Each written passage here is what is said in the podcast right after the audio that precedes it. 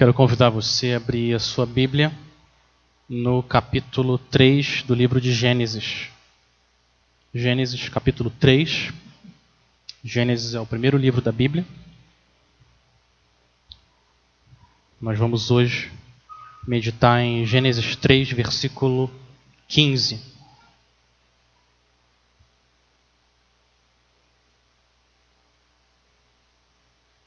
Essa é a primeira mensagem de uma série relacionada ao Natal que nós estamos chamando de o conflito e a conquista de Cristo. Conflito e a conquista de Cristo. E hoje a primeira mensagem, ele esmagará a serpente. Gênesis 3, 15. A palavra do Senhor diz: Porém, inimizade entre você e e a mulher, entre a sua descendência e o descendente dela. Este lhe ferirá a cabeça, e você lhe ferirá o calcanhar. Vamos orar mais uma vez? Pai, a gente quer louvar o Senhor pelas tuas promessas, pela tua palavra que nunca falha. A gente quer pedir, Pai, que o Senhor enche o nosso coração de esperança, certeza de que é o Senhor que nos salva. Nós temos um inimigo, Pai, muito poderoso e forte. A gente precisa do Senhor, o próprio Deus, vendo até nós em carne para destruir o nosso inimigo. E a gente quer louvar o Senhor, Pai, porque foi isso que o Senhor fez. A gente pede que o Senhor use os nossos próximos minutos juntos, com a tua palavra aberta, mostrando como o nosso Rei, profeta e Salvador é poderoso. Esse é o nosso pedido em nome de Jesus. Amém. Amém. As palavras são poderosas. As palavras, elas têm o poder de criar e de transformar. As palavras têm o poder de mudar a trajetória de cada um de nós para sempre. As palavras têm muito poder e todos nós já experimentamos isso. Você está triste, desanimada, cansada, aflita, e vem uma irmã do seu lado e diz: Minha irmã, o Senhor disse em Isaías 41, 10: Não temas, porque estou contigo, não te assombres, porque eu sou o teu Deus, eu te fortaleço e te ajudo e te sustento com minha destra fiel. E essas palavras entram pelos seus ouvidos, vão navegando o seu corpo, desvia pelos seus ossos, atinge o seu coração e uma realidade nova é criada. Ânimo, vida, força, porque as palavras têm poder. Você está triste, ou você está mal, porque você pecou contra o Senhor e você já, já confessou, você já se arrependeu, mas você continua se sentindo longe de Deus. E você abre a Bíblia e você chega em Romanos, capítulo 8, versículo 38 e 39. Porque eu estou bem certo de que nem a morte, nem a vida, nem os anjos, nem os principados, nem as coisas do presente, nem do porvir, nem poderes, nem altura, nem profundidade, nem qualquer outra criatura pode separar-nos do amor de Deus, que está em Cristo Jesus, nosso Senhor. E essas palavras vêm e derretem o seu coração. E você tem certeza que Deus está tão perto de você quanto o ar que você respira. Porque as palavras têm poder, elas podem transformar a realidade e a maneira como a gente sente e vê o mundo. As palavras são poderosas. Olhe para a palavra Natal. Natal. N-A-T-A-L. Natal. O que, que significa Natal? Os países têm uma taxa de natalidade. Ou as mulheres estão grávidas e elas fazem exame pré-natal. O que é Natal? O que vem à sua mente quando você ouve a palavra Natal? O que deveria vir é a palavra nascimento. É isso que é o Natal. O Natal é sobre um nascimento. Todo o poder da palavra Natal está numa promessa de um nascimento. E nós celebramos o Natal e vamos celebrar daqui a 10 dias. Mas para a gente celebrar de verdade o Natal, que vai acontecer daqui a pouco, a gente tem que voltar no tempo, voltar e entender sobre a primeira vez que alguém falou sobre o Natal. Qual foi a primeira pessoa que falou sobre o Natal? A primeira pessoa que falou sobre o Natal foi Deus. Foi Deus que falou sobre o Natal e Deus disse para a serpente no jardim do Éden, versículo que a gente leu, Gênesis 3:15. Porém inimizade entre você e a mulher, entre a sua descendência e o descendente dela. Este ferirá a sua cabeça e você lhe ferirá o calcanhar. Nessas palavras aqui, nesse versículo, tem a promessa do Natal. Deus está prometendo o nascimento de um esmagador da serpente. E olha como Deus é bom. Olha como Deus é compassivo. No dia da maior tragédia que já aconteceu nesse planeta, nesse mundo, Deus nos dá palavras de esperança.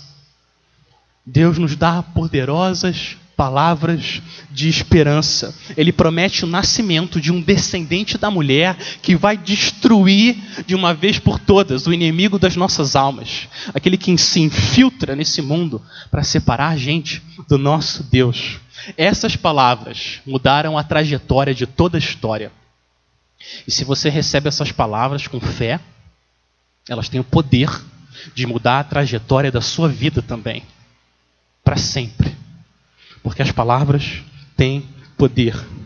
Mas para a gente ver todo o poder dessa promessa de Gênesis 3,15, eu quero voltar com vocês mais ainda na história e ver todas as palavras que foram ditas na palavra de Deus até esse momento, até 3,15. E assim a gente vai conseguir entender melhor a promessa do Natal. Então a gente vai fazer o seguinte: a gente vai passar a maior parte do nosso tempo, de Gênesis 1 até Gênesis 3, 14, e a gente vai terminar meditando em Gênesis 3, 15.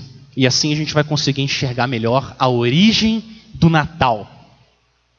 E a história do Natal começa na eternidade passada. Abre no começo da sua Bíblia, por favor, Gênesis 1, 1. A Bíblia começa com palavras simples, mas profundas.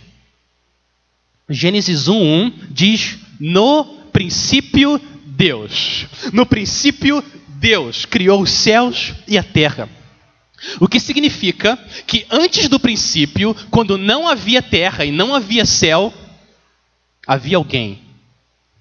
Deus. Deus estava lá. Nessa categoria, né, desculpa, nesse universo, só existem duas categorias. Duas: Criador e criatura. E na categoria, na categoria Criador, Deus está sozinho. Só Ele está lá.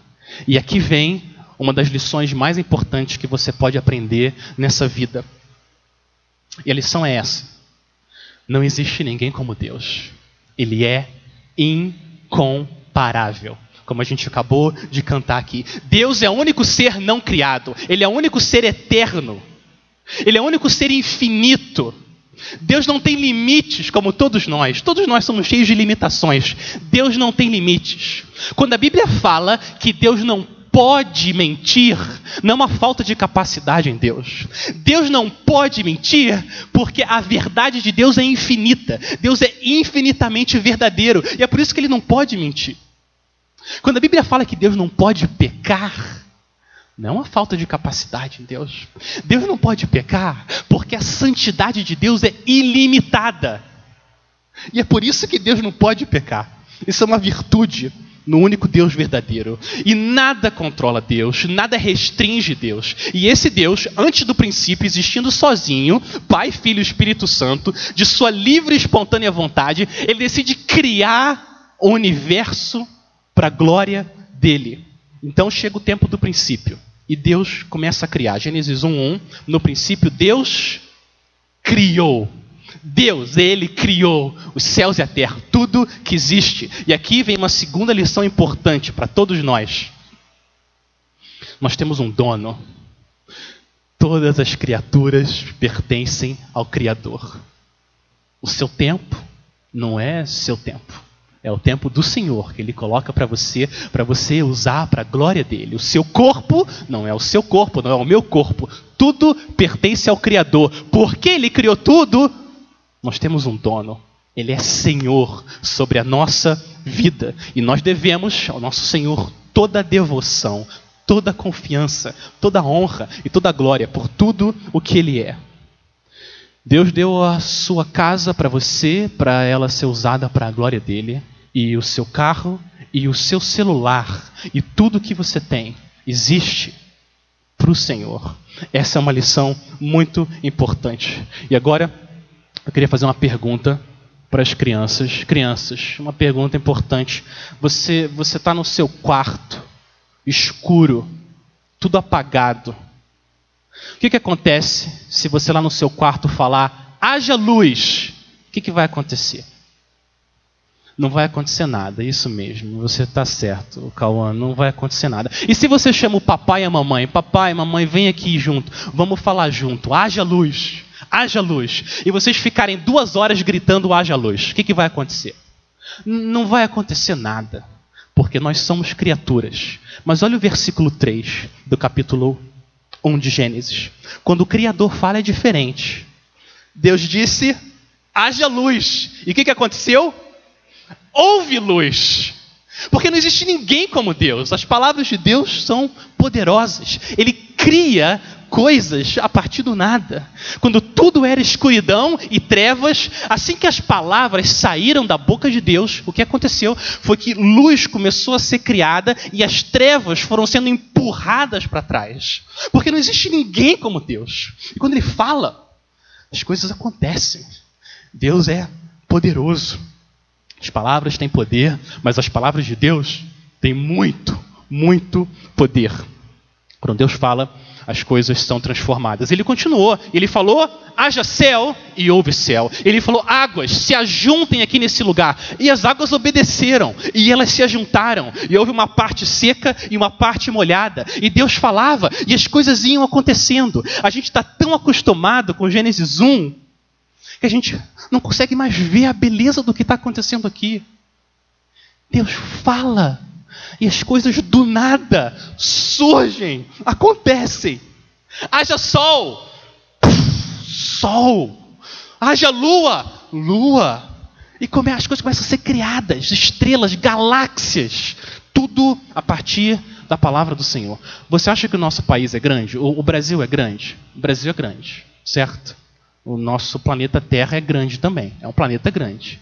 Mas o planeta Terra perto do Sol é uma poeirinha, porque o Sol é um milhão de vezes maior que a Terra. E Deus criou os dois com a palavra dele. Criou o Sol, a Terra. Agora, o Sol parece muito grande, um milhão de vezes maior do que a Terra. Mas depende. Depende do que você compara o Sol. Deus é tão poderoso, tão poderoso, que para a própria glória dele, ele criou uma estrela chamada UY Scuti. Esse foi o nome que deram para a estrela. Essa estrela é 5 bilhões de vezes maior do que o Sol. 5 bilhões de vezes maior do que o Sol. 5 quadrilhões de vezes maior do que a Terra. Você acha que a Terra é grande? Terra é uma bolinha, uma poeirinha, perto desse universo enorme que Deus criou. Tudo para mostrar o tamanho dele, como ele é glorioso, poderoso. Esse é o nosso Deus. Maior do que tudo que ele criou, é o próprio Criador. Deus. E esse grande Deus tem um plano para esse pequeno grande planeta chamado Terra. E agora que o cenário está pronto, na Terra, ele começa a encher, a povoar o planeta que ele decidiu criar e amar. Ele enche o ar, a terra e o mar. E como que ele faz isso? Através de palavras. Ele continua falando e as coisas vão acontecendo. Ele enche o ar de aves, o mar de peixes e a terra de animais. Deus fala: haja papagaios e papagaios surgem. Ele olha para o mar e fala: haja hipopótamos. Do nada, do nada surge esse animal que a gente chama de hipopótamo, esse bicho gigante. E Deus começa a criar girafa, dinossauro, golfinho, tubarão, tudo quando não existia nada e ele fala e as coisas acontecem. Isso pode acontecer também no seu coração, na sua vida. Quando não existe fé, não existe arrependimento, quando Deus fala, as coisas acontecem. Novas realidades são criadas, corações são transformados por causa do poder da palavra do Senhor. Mas o mais impressionante na criação vem agora. Avança para o versículo 26. Se já era impressionante tudo que ele fez, olha o que Deus faz no versículo 26. Então Deus disse: façamos o homem a nossa imagem, conforme a nossa semelhança. Deus decidiu criar um ser que é a imagem dele, o homem e a mulher capazes de, capazes de refletir quem ele é, a glória de quem ele é, como nada, nada na criação. Você carrega o potencial para trazer glória a Deus como nenhuma montanha, nenhuma cachoeira e nada, nenhuma estrela, nenhuma galáxia é capaz de fazer. Nem anjos, nem céu, nem nada no te na terra e no mar. E Deus cria o homem do pó da terra e a mulher da costela do homem. E Deus olha para eles e, de novo, Deus fala palavras. Deus fala palavras poderosas que a Bíblia chama de bênçãos. E Deus abençoa o homem e a mulher. Ele diz: sejam fecundos, multipliquem-se, encham a terra, sujeitem a terra, dominem sobre a terra. E Deus fala e as coisas começam a acontecer. E olha a reação de Deus no versículo 31. Depois de tudo que ele fez, versículo 31 diz: essa é a reação de Deus. Tudo ficou muito bom. Deus vê a glória dele próprio na criação e ele ama tudo que ele vê. E o comentário de Deus é: tudo ficou muito bom. E o capítulo 2 de Gênesis deixa ainda mais claro como que o homem e a mulher, você e eu, fomos criados para ter um relacionamento especial e diferente com Deus, como nada, nada na criação tem. As duas perguntas mais fundamentais que todos nós deveríamos fazer estão respondidas nos primeiros capítulos da Bíblia. Primeira pergunta: de onde que eu vim? De onde que eu vim? A resposta é: eu fui criado por Deus. Essa é a resposta. Segunda pergunta: o que, o que eu estou fazendo aqui? O que eu estou fazendo aqui nesse mundo? Tanta coisa que eu não entendo, tanta coisa confusa, tanta coisa difícil. O que eu estou fazendo aqui? A resposta é: eu estou aqui, nesse mundo, para adorar, amar e me alegrar em Deus. Essa é a razão por que, que a gente existe. Deus então cria, continua criando, e ele cria um jardim, que ele chama de jardim do Éden, paraíso. E ele coloca Adão e Eva, o homem e a mulher, para cuidar e cultivar o jardim. E olha o que, que Deus fala, Gênesis 2, versículo 16 e 17. O Senhor Deus ordena ao homem: coma livremente, coma livremente de qualquer árvore do jardim, mas não coma da árvore do conhecimento do bem e do mal, porque no dia em que dela comer, certamente você morrerá. Três verdades muito importantes aqui que a gente vai precisar para olhar para Gênesis capítulo 3. Três verdades importantes. Primeiro, olha o que Deus falou para o homem. Deus falou para o homem comer o quê? Livremente. Coma livremente de qualquer árvore do jardim. Olha como Deus é generoso. Deus é generoso. Deus colocou toda a criação ali diante do homem para ele comer livremente de todo, todo, uh, tudo que estava no jardim. Guarda essa verdade no coração. Mas agora vem a segunda. Esse Deus de amor generoso, ele também coloca limites. Ele colocou um limite. Ele falou da árvore do conhecimento do bem e do mal. Dessa árvore não coma. Dessa árvore não coma. Existem coisas que Deus fala para você não fazer. Isso não. Não faça isso. E Deus é infinitamente sábio. Deus é infinitamente bom. Então, quando Deus olha para você e fala não, isso vem de um coração de amor de Deus. É bom que a gente tenha limites. Não existe nada melhor que a gente pode fazer na nossa vida do que andar dentro dos limites que Deus coloca. É bom estar tá dentro dos limites do Senhor. Se eu falo para o meu filho, filho, você não pode ir para o outro lado da rua, você só pode brincar aqui. Eu não estou sendo mesquinho.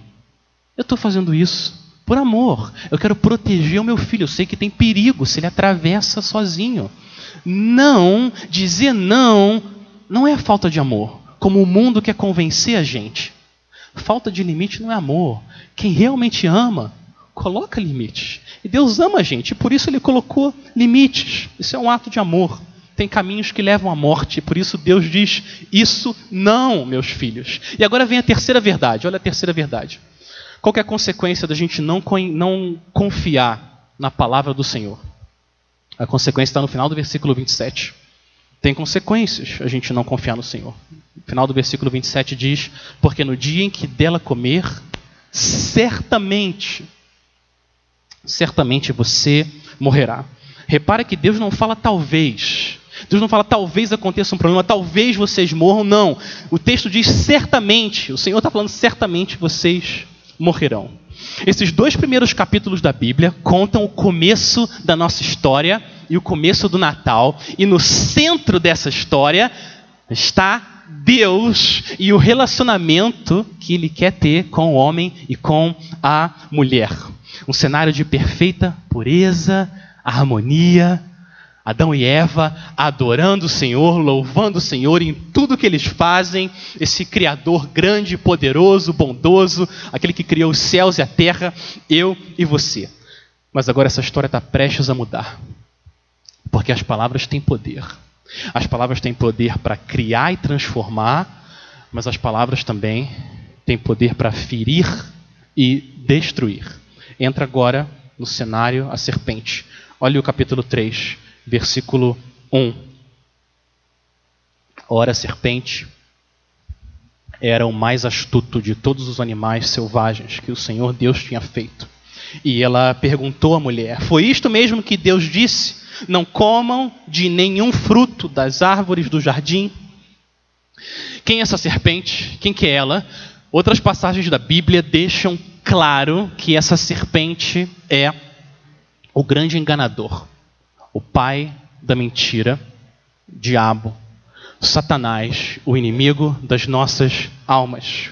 Ele invade o jardim para semear no coração de Adão e Eva o engano. Enquanto as palavras de Deus são sempre verdadeiras, as palavras da serpente carregam mentira. A serpente quer criar na mente da Eva, ela faz isso com a gente até hoje, criar na mente da Eva uma ideia de que Deus não é amor, que Deus criou esse mundo todo maravilhoso, mas ele, ele não é generoso com as pessoas. O que, que Deus tinha dito para Adão e Eva? Vocês podem comer o quê? Livremente, não foi isso que ele falou? Vocês podem comer livremente de todas as árvores, de todo fruto de todas as árvores. E olha o que, a serpente diz: Deus não falou para vocês não comerem de nenhum. Olha a ideia que ela quer plantar na mente de Eva e de Adão. Como se Deus fosse um pai mesquinho, como se Deus levasse a gente para um restaurante, a gente morrendo de fome, ele levasse a gente para um restaurante, mostrasse o cardápio para a gente com aquelas fotos ali, carne e saladas, e mostrando aquelas fotos da comida, e Deus falasse: tá bom, você já viu tudo? Agora vamos fechar o cardápio e a gente vai embora, a gente não vai comer nada. É isso que Satanás está falando para Adão e Eva. Isso é mentira, porque Deus não é assim. Deus é generoso, Deus é bom. E Satanás quer colocar na nossa mente uma visão errada, falsa de quem Deus é. E Eva corrige. Olha o versículo 2 e 3. Eva responde e corrige a serpente. Eva responde, respondeu a mulher à serpente: Podemos comer do fruto das árvores do jardim, mas Deus disse: Não comam do fruto da árvore que está no meio do jardim. Nem toquem nele, do contrário vocês morrerão. Mas a maldita serpente não desiste. E ela vem com mais palavras e mais mentiras. Olha o versículo 4. Gênesis 3, 4. Disse a serpente à mulher: Certamente não morrerão Deus diz: certamente morrerão. E vem a serpente com audácia e fala exatamente o contrário do que Deus falou. Exatamente o contrário do que ele diz. Desafiam a palavra do Deus Todo-Poderoso. A serpente é o símbolo do que é ser anti-Deus. É isso que a serpente é. E ela quer levar toda a humanidade junto com ela para ser destruída. E essa batalha sobre que palavra que a gente vai ouvir, a palavra da serpente, a palavra de Deus, essa batalha não terminou no jardim do Éden. Ela continua até hoje nos nossos corações. A voz de quem que eu vou ouvir? A voz da serpente ou a voz do grande Deus? O engano do pecado é achar que quando Deus fala não para alguma coisa, Deus não quer me dar o que eu mais preciso. O que eu mais preciso é o que Deus não está me prometendo, Ele não quer me dar. Como se as promessas e os limites que Deus me dá não fossem suficientes, não fossem bons. Eu preciso ter alguma coisa a mais para ter alegria. E foi isso que ele fez com Adão e Eva. E a história continua, e você sabe, no versículo 6, Eva acreditou nas palavras da serpente e ela não confiou nas palavras do Criador. E esse versículo descreve a maior tragédia que já aconteceu nesse mundo. Olha o versículo 6. Quando a mulher viu que a árvore parecia agradável ao paladar, era atraente aos olhos e, além disso, desejável para dela se obter discernimento, tomou do seu fruto, comeu e deu e o deu ao seu marido, que também comeu. E a serpente prometeu: se vocês fizerem isso, os olhos de vocês vão se abrir e vocês vão ser independentes de Deus. E tudo vai ser melhor, mas o que aconteceu foi exatamente o contrário. O homem e a mulher, a partir daquele dia, eles perderam a capacidade de enxergar a grandeza de Deus, e a bondade de Deus, e a maravilha de quem Deus é. A partir daquele dia, todos nós nascemos incapazes de ver o que está na nossa cara que Deus é grande e bom e generoso e um Deus de amor. Meus irmãos, a Bíblia é o único livro que consegue explicar por que, que tem tanta coisa errada nesse mundo. Nenhum filósofo e nenhuma religião consegue explicar qual que é a razão, por que, que tem tanta coisa difícil, por que, que a gente vai essa tarde num lar de asilo, um, asilo, né, um lar de idosos, e por que, que eles têm que passar por aquilo? Por quê? Por que, que as pessoas têm que enfrentar o leito de morte, sofrer tanto? Por que tanta, tanta miséria nesse mundo? A única resposta convincente é Gênesis 3, 6. É a entrada do pecado no mundo. Por que, que tem tanta coisa ruim assim nesse mundo? Porque o homem e a mulher não ouviram a palavra boa e poderosa de Deus e ouviram a serpente. E o pecado entrou nesse mundo e afetou tudo que a gente faz e tudo que a gente é. E o que, que acontece agora? O que acontece é que Deus continua falando. Deus continua falando porque Deus não desiste de se relacionar com o homem e com a mulher. Deus continua, ele não desistiu do seu plano. Adão e Eva estão com vergonha. Você sabe, Deus chama o homem.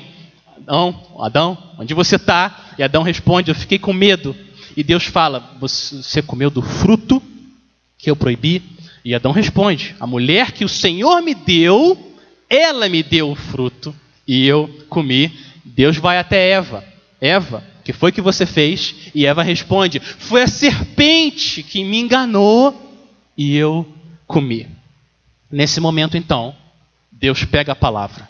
Ele toma a palavra e ele faz uma promessa. E antes dessa promessa, ou junto com essa promessa, o que Deus faz é, é pronunciar uma série de julgamentos. Começando pela serpente, versículo 14, depois ele vai para a mulher, versículo 16, e a partir de então ele olha para o homem e pronuncia palavras de julgamento. A serpente é amaldiçoada, a mulher começa a ter dores quando vai ter filhos e o homem tem que trabalhar agora com suor. O que antes era só prazer, agora é uma luta para ele conseguir tirar o sustento do seu uh, para sua família, prover para sua família. Adão e Eva então são expulsos da presença de Deus, expulsos do jardim, da presença do Senhor. E o pecado de Adão e Eva afetou toda a criação e todos os nossos relacionamentos. E essa é a explicação por que, que o seu trabalho muitas vezes é difícil, por que, que as coisas na sua casa às vezes são difíceis, por que, que tem tanto sofrimento e miséria nesse mundo. Mas, no meio dessas palavras de julgamento, de Gênesis 3, 14 até 19, no meio dessas palavras de julgamento, no meio dessa tragédia, Deus vem e nos dá esperança.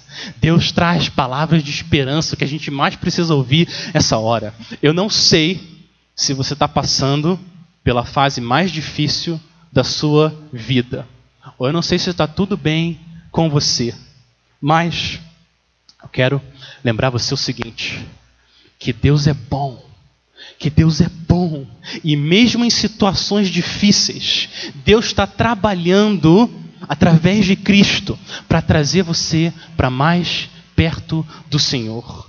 Porque as palavras de Deus têm poder. Um Deus que cria céus e terra do nada, ele pode mudar a realidade na sua vida, no seu coração. Deus traz arrependimento, fé, amor. Porque as palavras de Deus têm poder. E eu queria ver com vocês agora a estrela da esperança de Gênesis 3:15 nesse céu escuro do pecado, como que brilha as promessas de Deus de Gênesis 3:15. A primeira coisa que Deus promete nesse verso é o início de uma inimizade. Olha como começa o versículo 15. Porém, inimizade entre você e a mulher. Não se deixe enganar pela palavra inimizade aqui. Essa é uma notícia boa. Deus está dizendo que a serpente vai tentar sim alistar Adão e Eva para serem amigos dela e se voltarem contra Deus. E Deus está dizendo: não, eu não vou deixar isso. Eu não vou deixar que essa amizade flua. Eu vou colocar inimizade entre vocês, entre o homem e a mulher e a serpente. Deus podia ter nos entregue para sermos amigos da serpente, mas Deus não faz isso, porque Deus é bom. Ele tem um plano para glorificar o nome dele e reinar aqui na terra através de um homem. E por isso Deus não desiste. E a segunda declaração que ele faz, a continuação, é que esse conflito no jardim entre você, serpente, e a mulher, ele vai continuar pelas próximas gerações. Olha o versículo, a continuação, versículo 3,15. Por inimizade entre você e a mulher, entre a sua descendência e o descendente dela. A descendência da serpente e a descendência da mulher vão continuar a viver em conflito o tempo todo. Você continua lendo a Bíblia, a história da Bíblia, você vê isso acontecendo. O conflito entre duas famílias. Não duas famílias de sangue, mas duas famílias de fé. Uma das famílias, a família da serpente, não confia na palavra de Deus. Existe uma outra família, a família da mulher, essa confia na palavra de Deus. E é isso que vai acontecendo ao longo da história de redenção na Bíblia. O próximo capítulo, Gênesis 4, fala da história de dois irmãos. Caim, da família da serpente, mata Abel, da família da mulher. E Faraó, da serpente, luta contra Moisés que é da família da mulher. E o rei Saul, que é da família da serpente, está em conflito com o rei Davi, que é da família da mulher. E esse conflito continua até hoje. Até hoje. A grande pergunta para todos nós, que você não devia dormir essa noite sem saber a resposta, é a seguinte: de que lado desse conflito eu estou? Qual que é a família que eu pertenço? E como que eu tenho certeza que eu pertenço à família certa, à família da mulher? Essa que é a grande questão diante de todos nós. Não existe uma terceira opção, não existe uma outra família. Todos nós estamos nesse conflito. E aonde que eu estou? Mas agora vem uma promessa de Deus, uma promessa de que esse conflito ele não vai durar para sempre. Existe uma maneira da gente sair da família da serpente e ir para a família da mulher, e esse conflito vai ter fim. A terceira declaração é a promessa do Natal. A promessa do nascimento. Olha a continuação, olha o versículo 3, 15. A segunda parte fala: Este, quem que é este? O descendente, ele ferirá a sua cabeça, e você lhe ferirá o calcanhar. Olha isso, olha isso. Deus é tão poderoso, tão soberano e é tão certo que ele vai ganhar, que ele olha para o inimigo dele, a serpente, e diz o que vai acontecer. Serpente, está falando com a serpente, serpente. Um descendente da mulher que você enganou, ele vai vir e ele vai destruir você, vai ferir você na cabeça. Você também vai ferir ele no calcanhar, mas ele vai ferir você com um golpe mortal e definitivo na cabeça. É isso que o texto diz. Ele vai ser ferido no calcanhar, sim, mas ele não vai ser destruído para sempre. Quem vai ser mortalmente ferida é a serpente. O povo de Deus, nesse versículo que a gente acabou de ler, está a semente do Evangelho. Gênesis 3,15 tem a semente do Evangelho. A boa notícia de que Deus está prometendo enviar um Salvador, enviar um Salvador para destruir o nosso inimigo e acabar com o que separa a gente entre Deus e nós mesmos. Ele está prometendo: eu vou enviar um Salvador. Gênesis 3,15 é o Evangelho. O que acontece no resto da Bíblia é Deus regar Gênesis 3,15, para a semente do evangelho ir crescendo, crescendo, começar a dar frutos e ficar cada vez maior essa árvore e mais claro como que essa salvação vai acontecer. Quem que é esse esmagador da serpente? Como que ele vai fazer isso? Você continua, capítulo 12, e Deus promete a Abraão, de novo, um descendente. E Deus promete que através desse descendente, todas as famílias da terra vão ser abençoadas. E você continua na história, 2 Samuel, capítulo 7, Deus fala de novo, mesma linguagem, mesma palavra, um descendente. Ele fala: Davi, você vai ter um descendente, e o seu descendente vai sentar no seu trono para sempre. Ele vai reinar para sempre. E Deus promete sim esse descendente. Quem que é esse descendente? Quem que é? Deixa eu ler para você a interpretação inspirada, autorizada pelo Espírito Santo, que o apóstolo Paulo faz dos versículos que a gente está lendo aqui em Gênesis. Olha o que, que Paulo diz sobre a promessa do descendente. Gálatas 3,16. O Espírito Santo diz, usando o apóstolo Paulo, assim também as promessas foram feitas a Abraão e ao seu descendente. A Escritura não diz e aos seus descendentes, como se falasse de muitos, mas ao seu descendente, dando a entender que se trata de um só, isto é, Cristo. O que Paulo está dizendo é que Gênesis 3,15 está falando de quem? De Jesus. Deus está dizendo, no meio da tragédia do jardim, eu vou mandar meu filho Jesus, ele vai esmagar o inimigo de vocês e vocês vão ficar na minha presença para sempre. É isso que Deus está prometendo aqui. O nascimento de Cristo, aquele que luta contra a serpente e vence no nosso lugar, o inimigo que a gente é incapaz de destruir, ele vai esmagar a cabeça dela. Cristão, aquele que ouve, o cristão que ouve e crê nas palavras do Senhor. Eu quero lembrar uma coisa para você, crente que está descansando em Cristo, no meio das suas lutas e dos seus pecados. Quero lembrar uma coisa para você: no meio do seu conflito aqui nesse mundo, você está do lado que vence. Você está do lado que vence. Essa é a promessa de Deus. O esmagador da serpente, ele sempre ganha. Ele não tem como ser derrotado. Essa que é a promessa do Natal. É isso que o Senhor Jesus está dizendo aqui. Às vezes parece que o mal está reinando, pode parecer, mas só parece, porque o Senhor Deus já venceu. E não tem como a palavra do Senhor ser mudada. O resultado cósmico desse mundo determinado o esmagador da serpente vai vencer. Mas como que ele vai vencer? Como que ele vai ganhar esse conflito? Como exatamente ele vai ferir a cabeça da serpente e como que ele vai ser ferido no calcanhar? Como que isso vai acontecer? Você continua na história, nos próximos livros da Bíblia e começa a ficar mais claro como isso vai acontecer. No momento, na história, no tempo, Deus manda um profeta chamado Isaías. E esse profeta Isaías diz que Deus vai enviar um servo sofredor. E nas palavras do profeta, ele diz que esse servo sofredor vai ser o quê? Esmagado por Deus, moído por Deus no lugar do seu povo.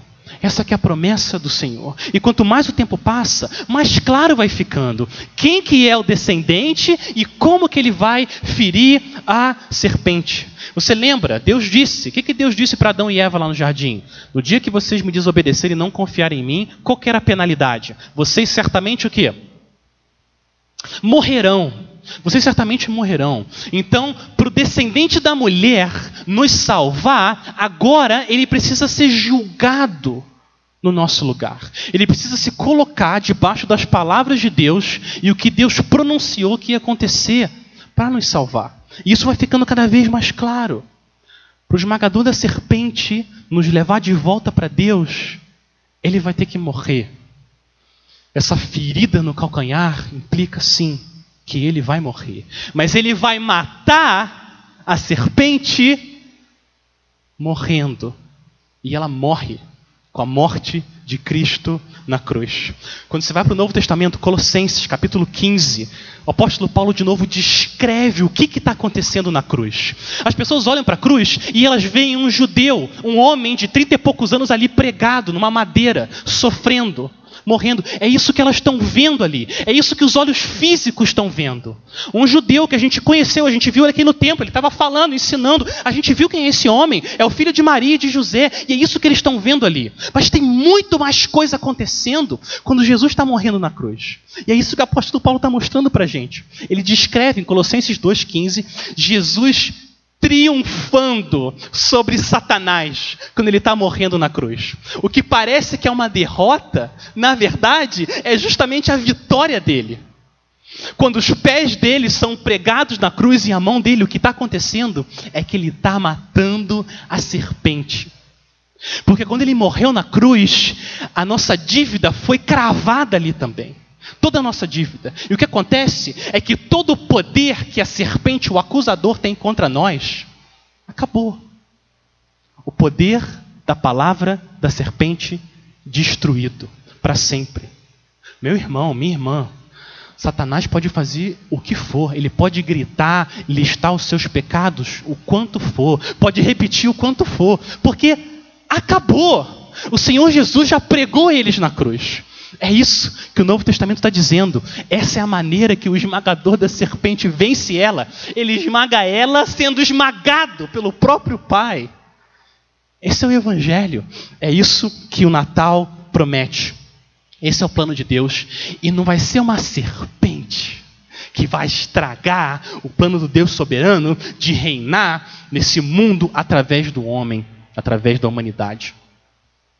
A serpente não vai estragar esse plano. Deus vai fazer o seu plano ser cumprido até o fim. E ele fez isso. Porque o primeiro Adão falhou. Mas veio o segundo Adão, Cristo, o esmagador da serpente. E ele venceu. Ele confiou nas palavras de Deus até o fim. O que eu e você não fazemos naturalmente, Cristo fez. E agora ele chama a gente a confiar nas promessas dele. Vem até a mim, Confie nas minhas palavras. Quando você se arrepende dos pecados e coloca sua fé em mim, eu, o esmagador da serpente, que morri no seu lugar, essa é a promessa poderosa do Senhor. Você está livre e eu trago você de volta para o jardim do Éden, para a minha presença, para viver comigo para sempre. Não tem nada, nada mais que o inimigo da sua alma possa fazer para separar você de mim, porque nada na criação Nada na criação, nada na criação pode nos separar do amor de Deus que está em Cristo Jesus, o esmagador da serpente. Nada, nada. E eu quero lembrar você, volta para Gênesis, por favor, Gênesis 3. Eu quero mostrar para você como que Adão e Eva reagiram quando Deus falou isso. Quando, quando Deus falou Gênesis 3,15, ele estava falando, para quem que ele estava dizendo? Para quem que ele estava falando? Para a serpente. Mas sabe quem estava ali perto também? Adão e Eva. E Adão e Eva ouviram o que Deus declarou para a serpente. E tudo indica, eles creram na palavra do Senhor. Olha o versículo 20. Olha qual foi a resposta de Adão. Depois de todo aquele julgamento listado e essa promessa do Natal ali no meio, a estrela do Natal brilhando. Olha, Gênesis 3, 20. Adão deu à sua mulher o nome de Eva. Por quê? Pois ela seria mãe de toda a humanidade. Adão creu que o Senhor ia dar filhos para Eva, que um descendente dessa minha mulher aqui que está do meu lado, um descendente, um dia, ele vai vir e fazer o que Deus acabou de dizer esmagar o nosso inimigo que nos enganou e entrou aqui no jardim. Adão e Eva creram. Eles creram. E você? Essa é a pergunta de Gênesis 3:20. Você também crê? Você crê nas promessas de Deus? Se você crê, o que Deus está dizendo é que o seu inimigo foi destruído e Deus te comprou para você viver na presença dele para sempre. É isso que Deus está chamando a gente a fazer. Você crê nesse Salvador que veio, viveu, matou a serpente na cruz, ressuscitou, venceu a morte e hoje reina para sempre? Essa que é a pergunta do Natal. E mesmo que você esteja passando por dificuldades, quero lembrar você que Deus é glorificado quando você crê na palavra dele, quando seus olhos físicos veem coisas diferentes do que os seus olhos espirituais estão contemplando. Quando você faz isso, Deus é glorificado e nós somos salvos. Foi isso que aconteceu no jardim do Éden. E isso que acontece hoje quando o Senhor chama aqueles que pertencem à família da mulher. É isso que é o Natal. E nós temos que confiar na palavra do Senhor. Deus é poderoso, digno de ser adorado, bondoso, generoso, digno da nossa confiança sempre. Agora, você percebe por que, que a promessa do Natal é tão maravilhosa? Por, por que, que o Natal é tão bom? Por que, que essa data é digna de que o mundo inteiro pare e celebre o Natal. Estava num restaurante essa família, dei o folhetinho lá para a caixa. Você sabe o que é o Natal? Ah, eu não comemoro o Natal. Você não comemora o Natal. O Natal é o cumprimento da promessa de Deus. Que Deus enviou o esmagador da serpente para nos salvar. Como é que a gente não vai celebrar uma promessa dessa? Deus cumpriu enviando o seu Filho amado, o Senhor Jesus Cristo, que fere a cabeça do nosso inimigo para sempre, para que a gente seja trazido de volta para Deus. Quando você confia no Senhor, você é liberto para sempre da penalidade do pecado e trazido de volta para o jardim do Éden. E nunca, nunca ninguém mais vai ter o poder de fazer o que aconteceu com Adão e Eva, de invadir o seu coração e plantar engano para você ser separado da presença do Senhor. Isso nunca mais vai acontecer, porque as palavras são poderosas.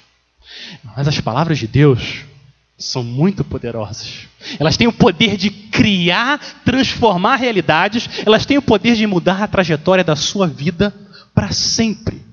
É isso que Deus promete no Natal. E a nossa vida muda quando a gente crê na promessa do envio do esmagador da serpente, descendente da mulher. É sobre isso que é o Natal. Queria agora orar com você. Vamos, vamos terminar orando e orando em gratidão, louvor ao Senhor pelo descendente da mulher que vem derrotar o nosso inimigo e nos levar de volta para Deus. Vamos orar.